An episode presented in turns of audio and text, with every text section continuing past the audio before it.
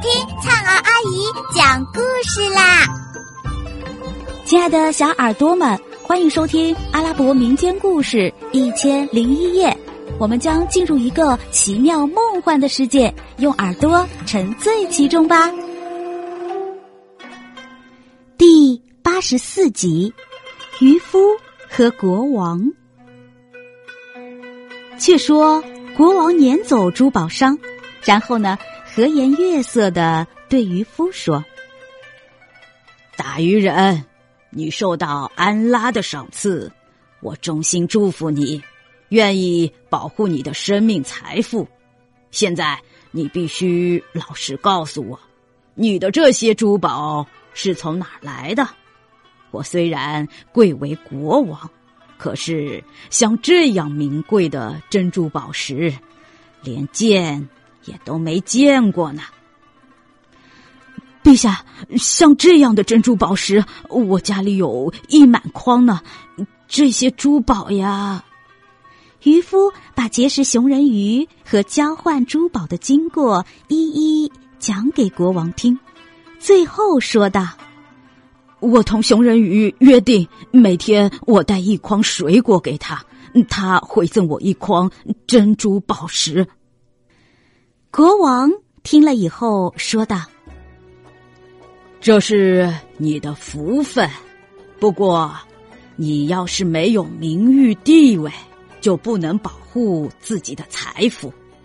我可以保护你的财富不受侵害，但是将来也许我被免职或者死去，由别人来当国王。”那时你也许会为财而亡，因此我想招你为驸马，让你当宰相，规定由你继承王位。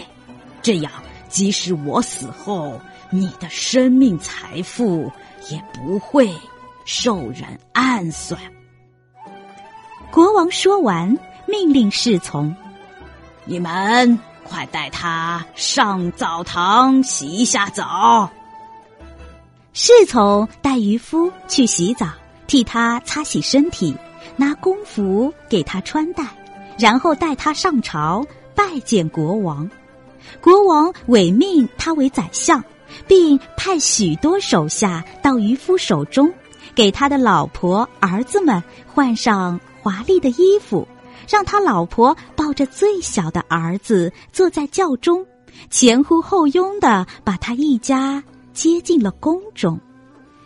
渔夫的九个儿子一进宫，国王一个一个的搂抱他们，让他们坐在自己身边。由于国王没有儿子，只有一个公主，所以格外厚爱渔夫的几个儿子。在后宫里。王后也热情款待渔夫的老婆，使他感到无比荣幸。他们亲如一家。不久，国王宣布招渔夫为驸马，命法官、证人替渔夫和公主证婚，以渔夫的珠宝为聘礼，同时将陈阔装饰的焕然一新，并举行了隆重的婚礼庆典。亲爱的小耳朵们，这集故事先讲到这儿啦，我们下集再见。